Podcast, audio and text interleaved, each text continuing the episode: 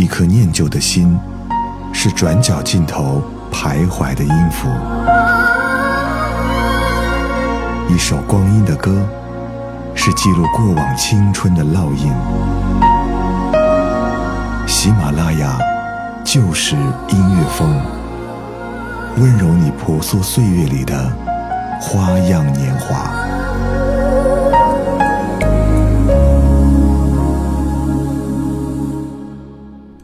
喜马拉雅就是音乐风，我是小南。我们在今天的节目当中为各位介绍一部电影《爱有来生》，两千零九年上映。常博，这房子多久没住人了？哟，有年头喽。那为什么那么久都没有人来住呢？嗨，说来话长。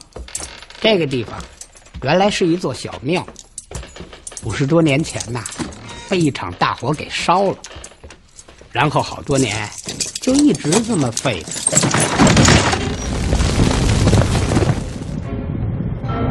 听说有一对亲兄弟，五十多年前带着各自的人马在这里火并，后来两边的人都死了，庙也毁了。哎，都是些不着边际的传说吧？咱们到楼下看看吧。啊，好，走，常博。好，走走。这棵银杏，据说有一千多年了。屋主来的时候，庙是废得不成样子了，可这棵树，居然完好无损。我想我太太是迷上这个院子了。长伯，这个院子太合我们心意了，我们想马上就租下它，最好明天就能搬过来。是长博啊，早。秦太太，不好意思，这么早吵醒你。哪里哪里，我也该起了。亚萍让我给你捎个信，说她傍晚要上来，让你煮好了茶等她。哦，好的好的。哦，还有，这是你先生来的信，雅婷让我先送来给你，怕你着急。谢谢你啊，常伯。哎，你不进来歇歇脚吗？哎，不了不了，我呀今天想进山打几只野味，好赶着晚上下酒喝。啊，那祝你好运啊！哎，那走了啊。哎。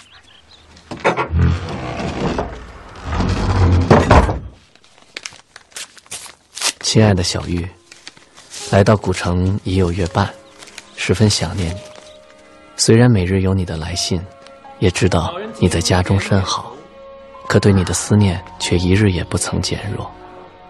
好在我很快就要回去了，我已经提前教完了要带的两个月的课程，校长很高兴，只挽留我。这要在以前，我一定会接受，可这次我想也没想就回绝了。我知道，你是多么喜欢那所宅院。那天，在银杏树下看到你的眼神，我就知道，你再也不想走了。好像有什么东西吸引住了你。当时我就告诉自己，我一定要买下这所房子，我要让你过上安逸的生活，再也不奔波了。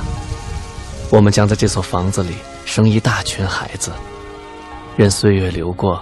与你相携伴老，而就算我们都老到了鹤发鸡皮，你仍是我心中最美的人。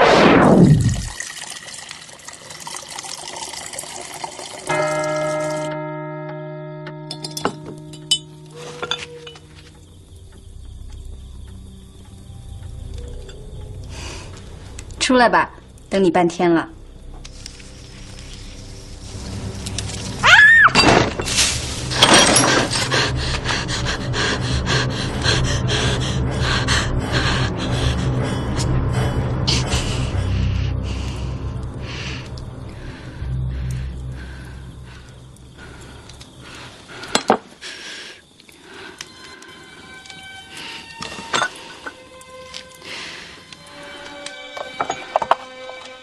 管你是谁，既然来了，就请出来喝杯茶吧。你真的不害怕了吗？我与你无冤无仇，我想你也不至于要害我。我本来就是煮好了茶在等人的。既然你路过，出来喝杯茶也无妨的。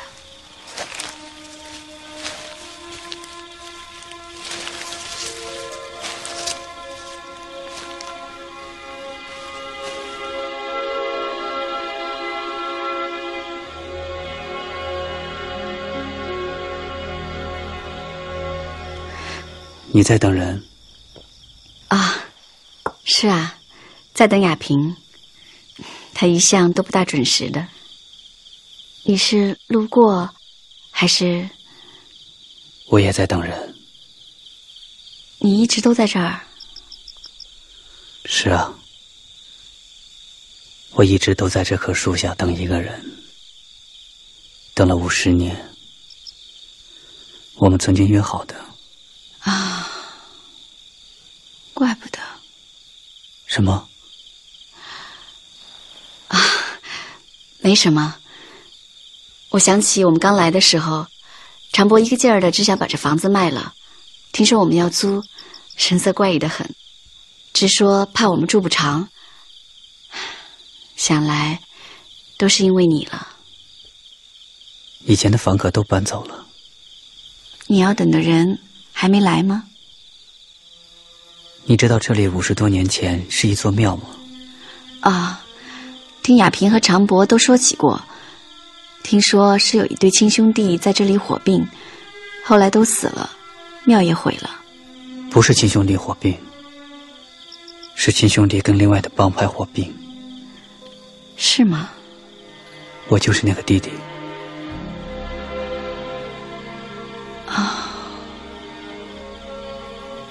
五十多年前，哥哥就在这附近的山头上扎寨为营。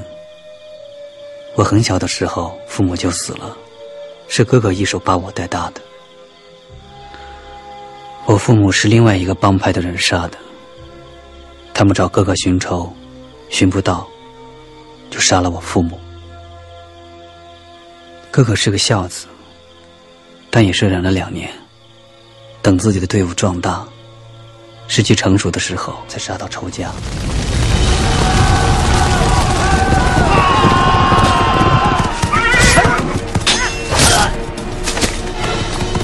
哎，小崽子跑了一个六岁半的孩子，两天也跑不了的，给我追！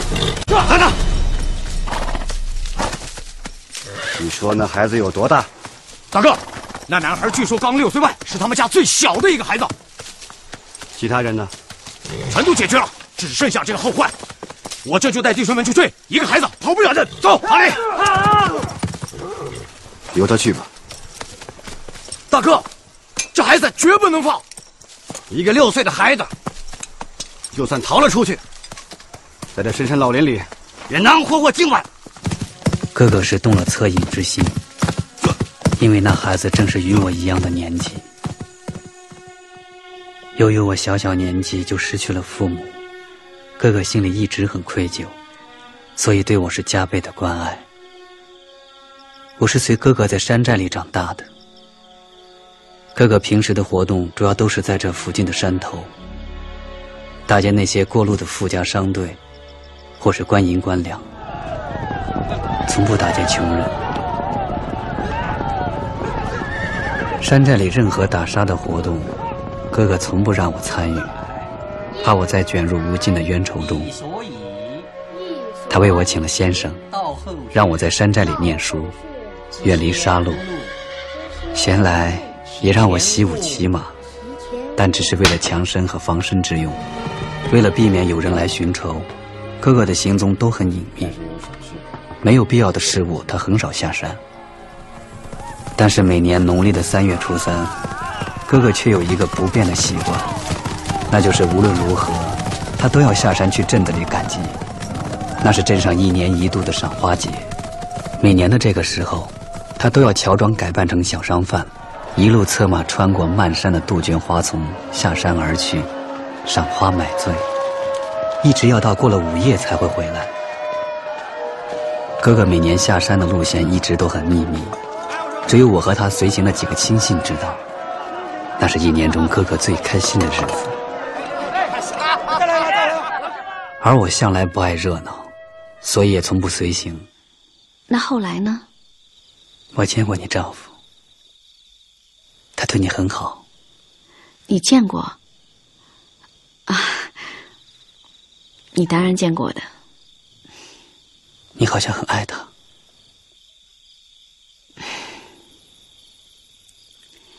我们从小一起长大的，还有亚萍。小时候，秦岩家住村头，我家住村尾。每天上学都要经过他家门口，他总是要等到我们都出现了才肯跑出来。那时候，亚萍就老捉弄我，叫我秦太太。女中毕业后，我们真的结了婚。我随着他辗转各地，他教书，我理家。后来亚萍也离开了老家，嫁到了这里的镇上。没想到几年后，我们又搬到了这里。这处山上的房子，也是亚萍帮我们找的呢。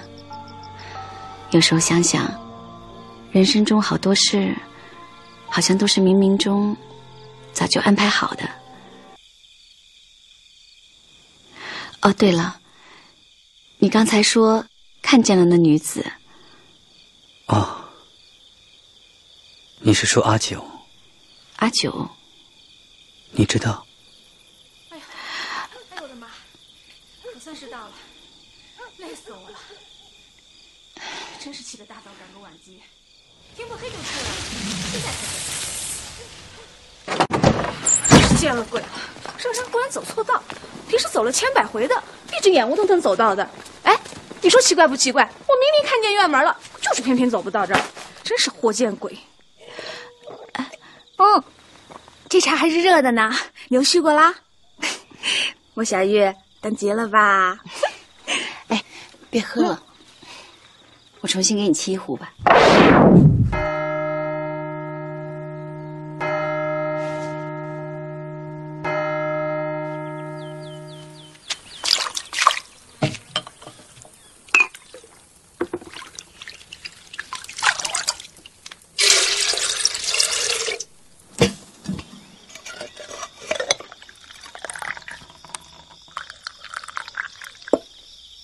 知道我会来。你还没讲完你的故事呢。啊，对了，你说你见到了阿九。是啊，阿九。她一定很美。我从没见过像她这样的女子。她静静的坐在那里，好像并不愿意被人打扰。可当他看到我时，眼里却没有惊慌。阿九起先还闹，日子久了也就不闹了。可问他什么，他却从不开口。大哥，我已经打探过了，山下附近没有任何一家丢失妻儿姐妹。大哥，我知道了。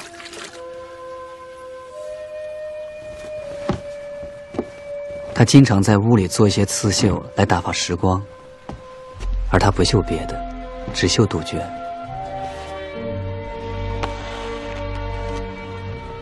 我想那应该是他的名字。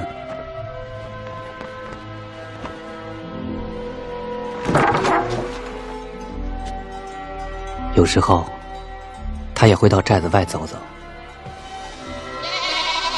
他会一直走到山顶，站在那儿。望着山的那头，一直到日落。我不知道他在想什么，而我就那样呆呆的看着他，看着他的侧脸，看着日落的光线在他脸上变化着。那时候，我几乎能听见自己的心跳了。我想，我要娶她。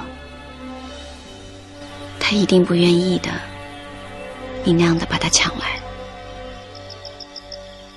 是啊，他是不愿意的。他怎么会愿意呢？可那时候我年轻，我总以为只要我努力，只要我掏出我全部的心，总有一天他会爱上我，就像我爱他一样的爱我。难为你肯为他这样做，可是爱情好像不应该是这样的。有时候有些东西不是努力能得来的。好比我和秦岩，他从来没有强求过我。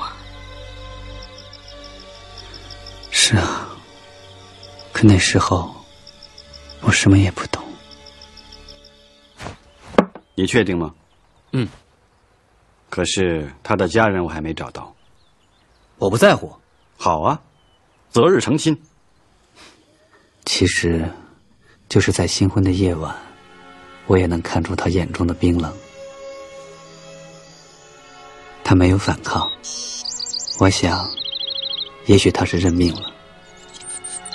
我以为他只是恨我把他抢来，所以并不担心。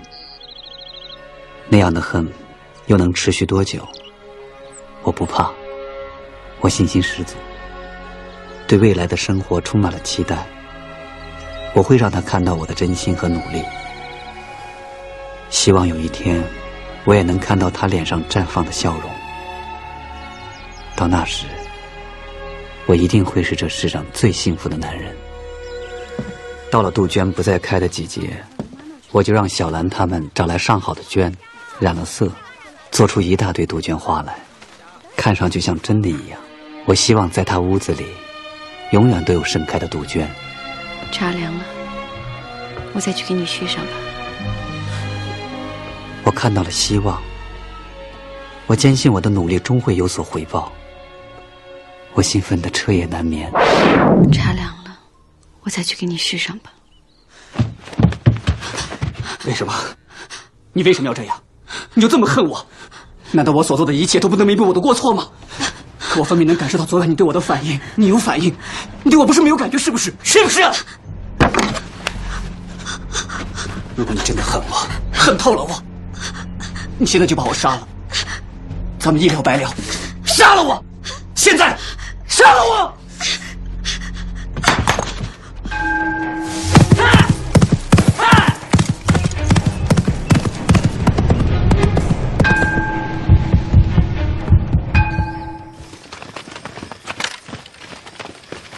回来了吗？没有。山炮呢？在屋里等着您呢。我怎么劝他，他都不肯回，像是已下定决心。他让我带话给大哥，说我哥哥的养育之恩，他铭记在心，今生不孝，只有来生回报了。他还嘱托我们。以后一定要照顾好大哥的生活和安全。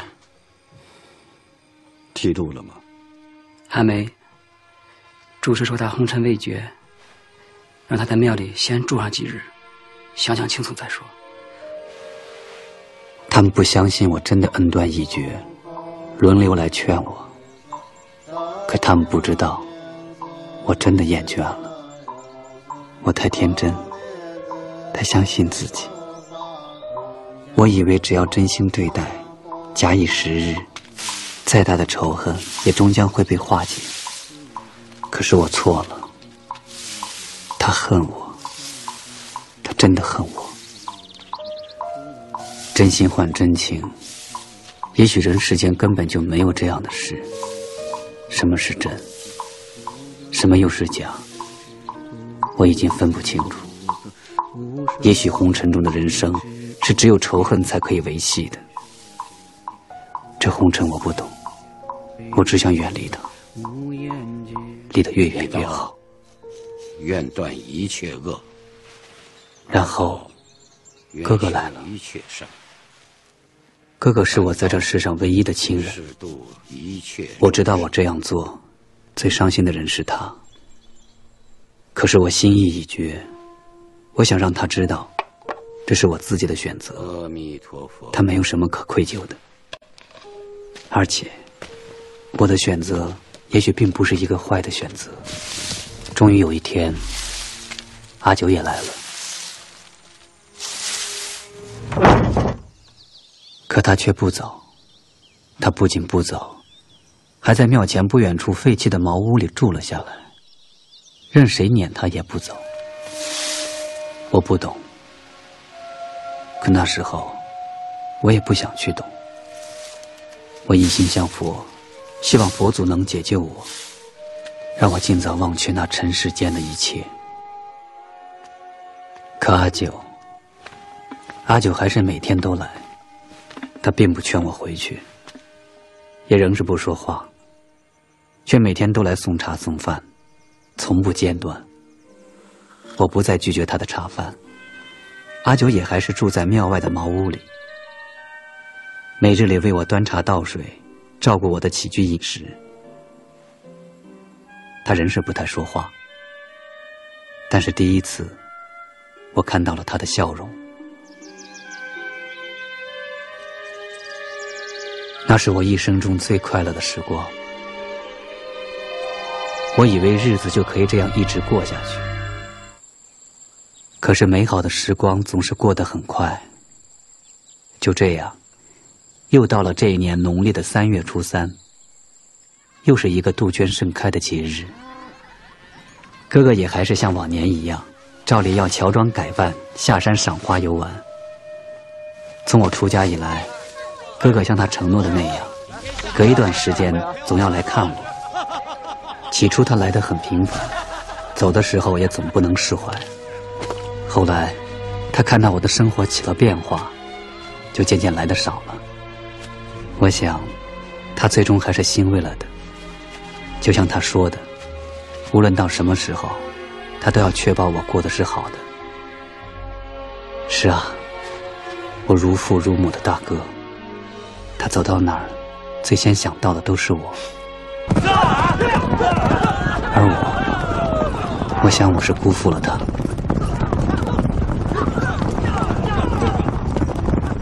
明天傍晚前我们就回来。那天，因为是难得的节日，一大早，师傅就带着慧觉下山化缘去了。我像平时一样，按时做完了早课。往常的这个时候，阿九已经煮好了茶，在院中等我了。我微微有些诧异，但是我没有多想。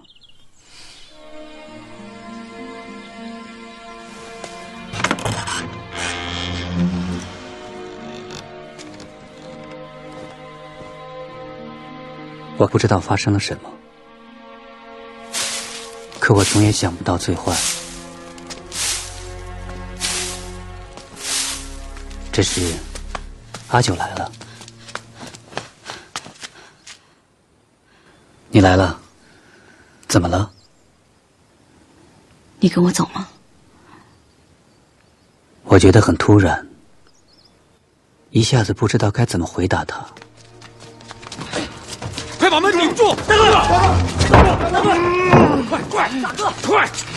大哥，大哥，怎么会这样？快！怎么会这样？这到底是怎么回事？我知道哥哥干的是危险的行当，但没想到这一天来的这么快。大哥，哥，大哥，哥哥下山时遭到了埋伏，可哥哥下山的密道只有我和他的随行知道。那几个人是他生死与共的兄弟。绝不会出卖他的。大哥，大哥，怎么会中了埋伏？我想不通。他们奋力拼杀，可冲出去求援的人却迟迟不归，也不见援兵到来。哥哥他们边打边退，就退到了庙里。阿明，没用，不用的，有用的，这是最好的白药，一定有用的。一会儿兄弟们来，我们一块杀出去，给你请最好的大夫。没事的，没事的，没事。错了，你出去以后一定要好好活着，千万别再想着要为我报仇，一报还一报。到我这儿，就算扯平了。大哥，大哥，大哥！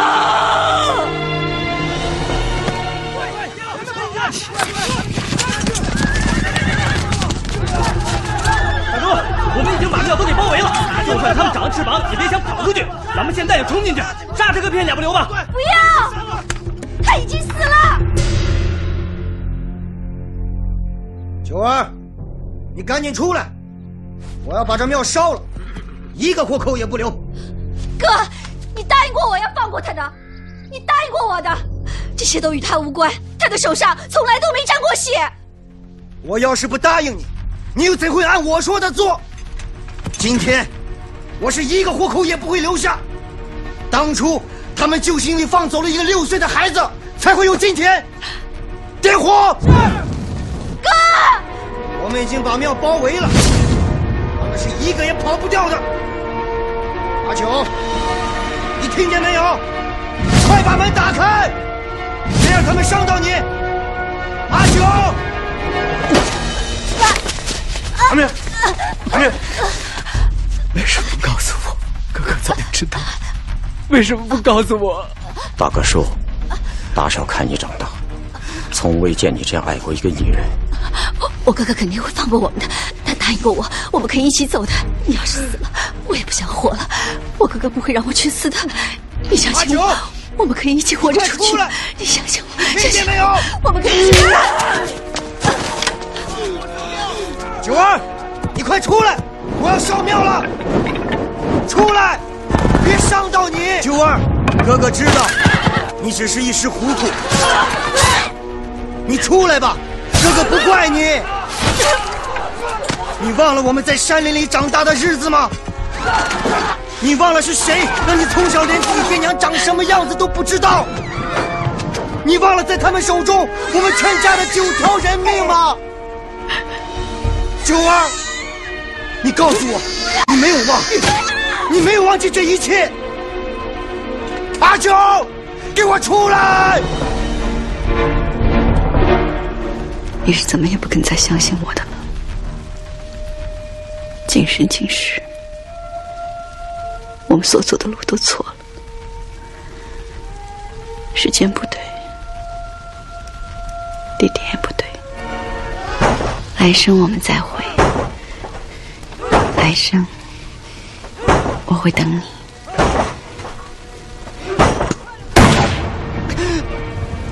阿九是逃出去那个小孩的妹妹，谁也不知道，那家在被杀的几个月前，刚产下一名女婴。谁又会想到，一个逃跑的六岁孩子的手中，还抱着一个襁褓中的婴儿？那可怜的兄妹俩，在那样的荒山野岭中，居然存活了下来。一个自己都很难生存的孩子，却养大了一个襁褓中的婴儿。你可以想象他们是怎么熬过来的。他们生存的唯一目的，就是报仇。他们什么都计划好了，就等着我的出现。可他们谁也没料到，阿九最后会爱上你。是啊，谁也没料到。那你后来等到阿九了吗？阿九向我而去，他以为我还会留在这世上，就急着去投了胎。而我又怕他来到这银杏树下找我，一步也不敢离开，错过了投胎时机。可我在这轮回道上也只能待五十年，现在也到时候了。难道，难道他真的从来都没上来过？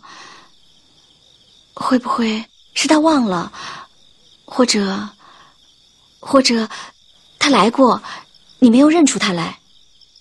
以前我一直在想，总有一天他会来的，不管知不知道，他一定还会走到这棵树下来。只要他来了，只要看他一眼，不管他变成了什么样子，我一定还能认得出他来。我就这样一直的等，一直等。可是现在这故事快讲完了，我才意识到，我从来都没有问过自己，我为什么要等他？我们前世都身不由己，我以为今生碰到他，我们可以从头再来，我可以让他幸福。可是我没有想过的是，也许今生的他。正生活的非常幸福，就像你一样。我想给他的一切，他都已经有了。其实我想要的，不就是给他幸福吗？所以只要他是快乐的，这快乐是不是我给的？能不能等到他，都不重要了。茶凉了，我再去给你续上吧。茶凉了，我再去给你续上。我再去给你茶凉了，茶凉，再去给你续上。茶凉了，茶凉了。